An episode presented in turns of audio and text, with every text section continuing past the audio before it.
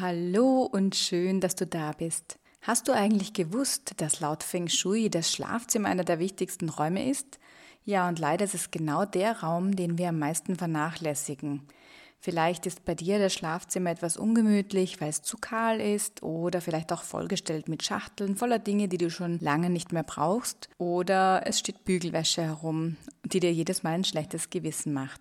Also mit lauter Dingen, die man auch vor Gästen mal eben schnell verstecken möchte und dann aber leider vergisst, sie wieder wegzuräumen. Tja, wen wundert's da, dass du dich in deinem Schlafzimmer weder wohlfühlst, noch in der Früh ausgeschlafen bist? In der heutigen Podcast-Folge teile ich mit dir neun Tipps, wie du dein Schlafzimmer mit wenigen Änderungen zu einem Ort machen kannst, in dem du dich von deinem stressigen Alltag so richtig gut erholen kannst. Viel Spaß dabei! Willkommen zu Feng Shui Soul Rooms, dein Podcast für modernes Feng Shui, das leicht zu verstehen, aber vor allem umsetzbar ist. Ich bin Eva Tietze und ich möchte dir zeigen, wie du dein Zuhause in ein Wohlfühlzuhause verwandelst und wie dich deine Räume dabei unterstützen, dass du endlich deine Lebenswünsche manifestieren kannst. Unser Schlafzimmer ist der Raum, in dem wir am meisten Zeit verbringen.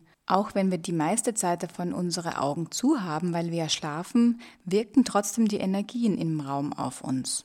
Und zwar sind das sowohl offensichtliche Energien, wie zum Beispiel Gerümpel oder Dinge, die du einfach nicht mehr brauchst, die herumstehen oder die da gar nichts verloren haben im Schlafzimmer, aber es sind auch die weniger offensichtlichen Einflüsse, wie zum Beispiel, je nachdem, wie du deine Möbel im Schlafzimmer gestellt hast, wird auch der Energiefluss sich anders durch den Raum bewegen. Lass uns daher gleich mal mit dem ersten Punkt der neun Tipps, die ich für dich mitgebracht habe, starten.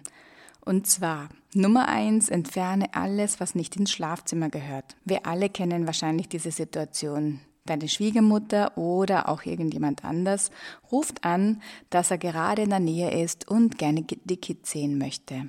Schnell räumst du alles, was so rumsteht, angefangen vom Bügelbrett über Kisten mit den Büchern, die du schon so lange spenden wolltest, ins Schlafzimmer weil da, da kommt der Besuch ja nicht rein. Leider ist es aber so, dass wir diese Dinge dann, die wir im Schlafzimmer abgestellt haben, dann einfach dort stehen lassen.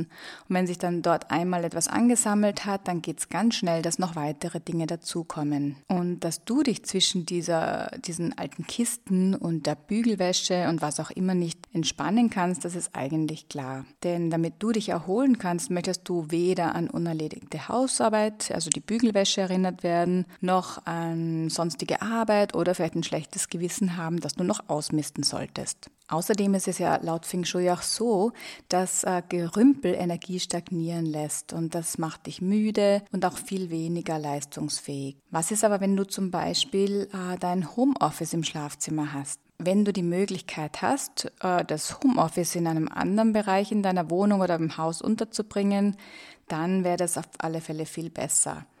Ähm, manchmal ist es aber so, dass wir einfach äh, ja sehr kleine Wohnungen haben und da ist dann oft das Schlafzimmer der einzige Ort, wo du deinen Schreibtisch hinstellen kannst. Und damit du dich aber trotzdem gut erholen kannst, dann wäre es wichtig, dass du einerseits äh, das, den Schreibtisch abtrennst, vielleicht durch einen Paravent oder einen Vorhang oder ein Regal, also so, dass du vom Bett aus die Arbeit nicht siehst. Und wenn das nicht möglich ist, dann zumindest, dass du schaust, dass der Schreibtisch so ordentlich wie möglich ist. Kommen wir nun zu Punkt 2 und zwar das Bett an der richtigen Stelle zu haben. Gerade beim Schlafen möchtest du ja möglichst geschützt liegen. Daher stell dein Bett am besten an eine feste Wand, also so, dass das Kopfteil vom Bett an einer Wand steht und zwar auf keinen Fall vor einem Fenster. Und idealerweise hast du auch die Türe gut im Blick. Du kannst dir den Energiefluss äh, so vorstellen wie ein, ein Lüftchen, einen Wind, der bei der Tür hereinkommt und dann durchs Fenster wieder hinausgeht. Und daher wäre es nicht ideal, wenn du dein Bett zwischen Tür und Fenster hinstellst, weil dadurch würdest du in der sogenannten Energieautobahn liegen. Das heißt, die Energien würden über dich, während du schläfst, drüber gehen und das würde wirklich dazu führen, dass du weniger gut schläfst und vielleicht sogar Albträume bekommst. Auch nicht ideal ist es, wenn du dein Bett direkt gegenüber der Türe hast. Ähm, und zwar, weil die Energie bei der Schlafzimmertüre hereinströmt und würde dann einfach zu stark direkt auf dein Bett treffen. Besser wäre es, wenn es möglichst weit von Türe und Fenster entfernt ist. Leider sind aber unsere Räume nicht immer ganz ideal geschnitten. Und wenn es zum Beispiel keine andere Möglichkeit gibt, als das Bett wirklich gegenüber der Türe zu haben, was ja oft auch bei Kinderzimmern der Fall ist, dann könntest du zum Beispiel ein Regal an das, ähm, an das Fußende vom Bett stellen. Das würde dann den Energiefluss, der bei der Tür hereinkommt, ein bisschen bremsen. Solltest du zum Beispiel keine andere Möglichkeit haben und das Bett nur direkt vors Fenster stellen können, weil das Schlafzimmer vielleicht zu klein ist, dann könntest du einen besonders schweren Vorhang dir besorgen und während du schläfst, also in der Nacht, den dann einfach zuziehen und somit hast du dann auch mehr Geborgenheit und bremst die Energie, die dann quasi nicht ähm, über dich drüber beim Fenster wieder hinausgehen kann. Wenn du jetzt neugierig geworden bist und dich vielleicht gerade fragst, was es denn dann noch so für grundlegende Dinge gibt laut Feng Shui, die du in deinem Zuhause beachten solltest, dann lade dir doch gerne meinen kostenlosen Feng Shui-Test herunter. Darin findest du 17 Fragen mit den Grundregeln im Feng Shui, die wirklich in jeder Wohnung angewendet werden können. Du findest ihn unter www.evatize.at slash quick-check. Kommen wir nun zum Punkt 3 und zwar halte den Raum unter deinem Bett frei. Ja, ich weiß. Der Platz unter deinem Bett, der ist wirklich sehr verlockend, dass du ihn als Stauraum nützt. Im Feng Shui sagt man aber, dass die Energie, also das Qi, frei fließen können soll. Und daher wäre es am besten, wenn du den Platz unter deinem Bett frei halten könntest. Manchmal wie gesagt, sind unsere Wohnungen aber ein bisschen klein und wir sind wirklich auf diesen Stauraum angewiesen. Was kannst du dann machen? Und zwar solltest du dann eher dort Sachen lagern, die du regelmäßig brauchst. Vielleicht Bettwäsche, Kissen oder Decken, also von anderen Jahreszeiten. Halte diesen Bereich ordentlich und sortiere regelmäßig aus, damit die Energie hier nicht stagniert. Das ist nämlich genau das, was passiert, wenn wir dort Sachen lagern, die wir nicht brauchen oder die kaputt sind. Und was du unbedingt vermeiden solltest, ist, dass du dort Sachen reinschmeißt, äh, mit denen du dich jetzt vielleicht nicht auseinandersetzen möchtest und dir sagst, ja, das gebe ich da einfach mal rein, kann ich mich ja später noch drum kümmern, was ich davon noch brauche oder was nicht. Punkt Nummer vier, und zwar vermeide es, dass Ecken oder Kanten auf dich zeigen, wenn du im Bett liegst. Wenn du dich schon mal ein bisschen mit Feng Shui beschäftigt hast, vielleicht ein Buch dazu gelesen hast, dann hast du sicher schon von den sogenannten Giftpfeilen oder Shachi gehört.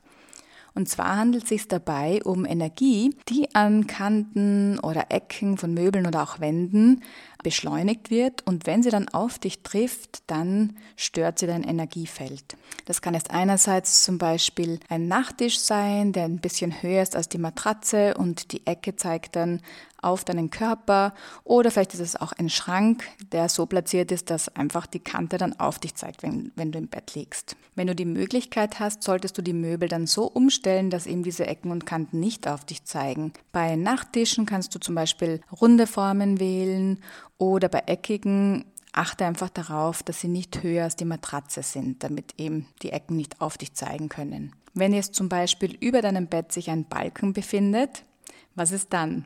Ja, auch diese Kanten, die können äh, auf dein Energiefeld schneidend wirken. Das ist ja ziemlich im Trend, die schönen Balken, also ist auch ein beliebtes Verkaufsargument bei Wohnungen im Dachgeschoss. Aber unbewusst wirkt es auf einen, als würde einen der Balken zerteilen. Das heißt, wenn du jetzt schläfst wie ein Baby unter deinem Balken und ähm, ja, einfach keine, keine Schlafprobleme hast, dann kannst du dich ja weiterhin daran erfreuen. Wenn du jetzt aber zum Beispiel Schlafprobleme hast unter einem Balken, dann kannst du ja einfach mal versuchen, das Bett vielleicht ein bisschen anders zu platzieren, dass es nicht direkt unter dem Balken äh, steht oder den Balken vielleicht abzuhängen oder du könntest dir auch ein Himmelbett machen. Da gibt es ja doch einige Möglichkeiten. Tipp Nummer 5. Verbanne Handy und TV aus deinem Schlafzimmer. Okay, sei ehrlich. Nimmst du dein Handy mit ins Bett, um nochmal schnell was nachzulesen? Oder vielleicht benutzt du es ja auch als Wecker? Dann ist ja die Verlockung doch recht groß, dass man erstens äh, oder als erstes in der Früh gleich mal Social Media checkt oder vielleicht auch seine E-Mails. Viel wichtiger wäre es natürlich gerade im Schlafzimmer, diese ständige Reizüberflutung zu vermeiden. Das heißt, lade dein Handy am besten in einem anderen Raum auf über Nacht.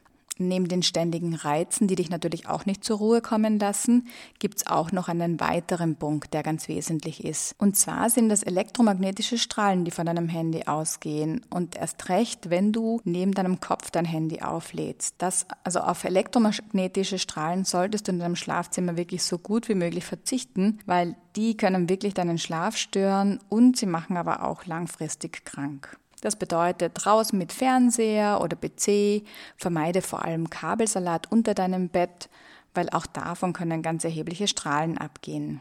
Statt einem Handy als Wecker, hol dir lieber einen, einen Wecker, der batteriebetrieben ist. Auch Funk- und Radiowecker haben ebenfalls recht hohe Strahlung. Und wenn du aus welchem Grund auch immer auf dein Handy auf keinen Fall verzichten möchtest oder vielleicht auch im Urlaub bist, dann stell ihn auf alle Fälle auf Flugmodus und der Wecker funktioniert dann trotzdem. Also wenn ich im Urlaub bin, mache ich das eigentlich immer so. Was dann auch nicht zu empfehlen ist, sind natürlich ähm, elektrische Dinge wie elektrische Heizdecken, elektrisch verstellbare Lattenroste, aber auch Wasserbetten und überhaupt alles, was zu viel an Metall im Schlafzimmer ist, weil auch das besonders gut leitet. Das heißt, auch Metallbetten sind wirklich nicht sonderlich zu empfehlen. Wenn du auch die Möglichkeit hast, dann kann ich dir auch unbedingt empfehlen, dass du dein WLAN so programmierst, dass es sich über Nacht ausschaltet. Ja, ich habe das am Anfang auch ein bisschen übertrieben empfunden, als mein Mann das äh, ein, eingestellt hat. Aber ich kann dir nur sagen, es macht wirklich einen Unterschied. Und wenn ich zum Beispiel jetzt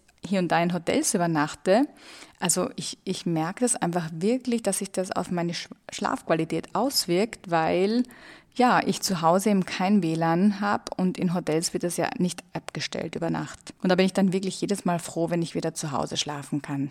Punkt Nummer 6. Sortiere deinen Kleiderschrank regelmäßig aus.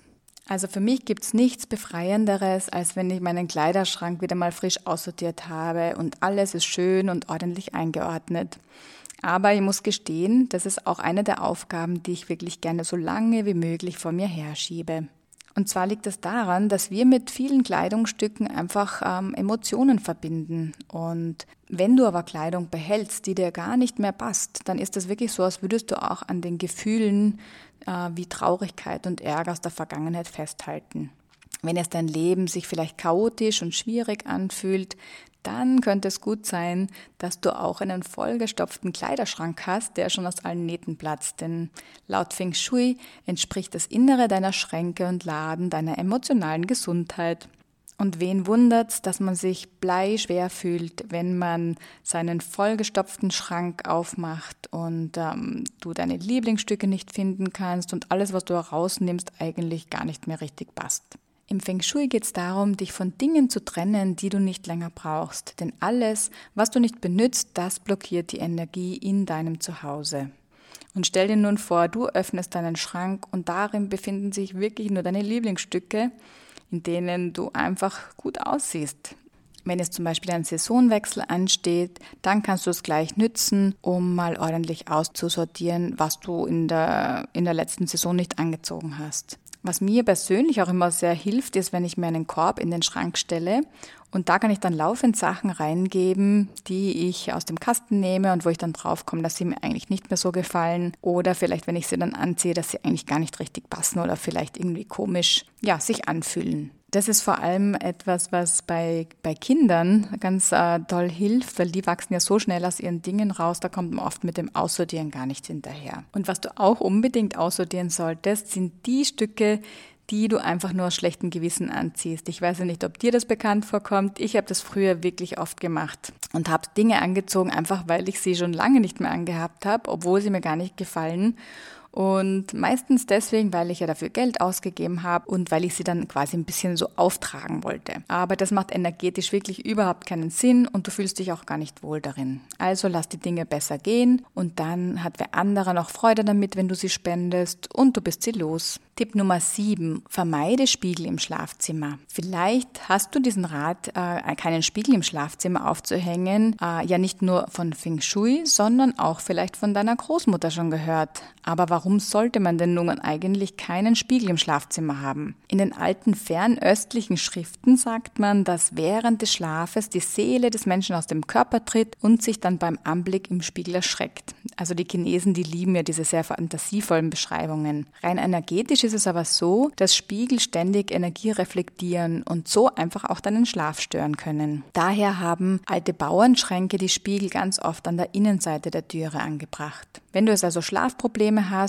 und einen zum Beispiel größeren Spiegelschrank im, im Schlafzimmer stehen hast, dann versuch doch einfach mal den Spiegel mit einer Decke oder einem Vorhang einige, für einige Wochen abzudecken und schau mal, ob sich da dann etwas tut mit deinem Schlafverhalten. Was du auch machen kannst, ist einfach dir zum Beispiel einen Vorhang um das Bett anbringen oder einen Paravent aufstellen oder um dir einfach einen geschützten Bereich zu verschaffen. Tipp Nummer 8. Und zwar vermeide Farben, die aktivierend auf dich wirken. Eine der wesentlichen Grundlagen im Feng Shui ist ja die Lehre vom Yin und Yang. Das bedeutet, alles im Universum, ob jetzt materiell oder nicht materiell, kann einen dieser beiden gegensätzlichen Energiequalitäten zugeteilt werden. Das können jetzt Farben sein, Formen, Materialien, Jahreszeiten, Tätigkeiten, also wirklich alles. Und dabei entspricht das Yin der weiblichen, also der ruhigen Energie und das Yang der männlichen, aktiven Energie. Das Schlafzimmer entspricht ja aufgrund seiner Nutzung dem Yin-Prinzip. Das heißt, hier wollen wir zur Ruhe kommen, wir wollen uns erholen. Und gerade wenn du einen sehr stressigen Alltag hast, dann ist es umso wichtiger, dass du dir hier ein eher Yin geprägtes Umfeld schaffst. Was kannst du jetzt konkret tun, dass du ein bisschen mehr Yin in dein Schlafzimmer bringen kannst? Und was solltest du eher vermeiden?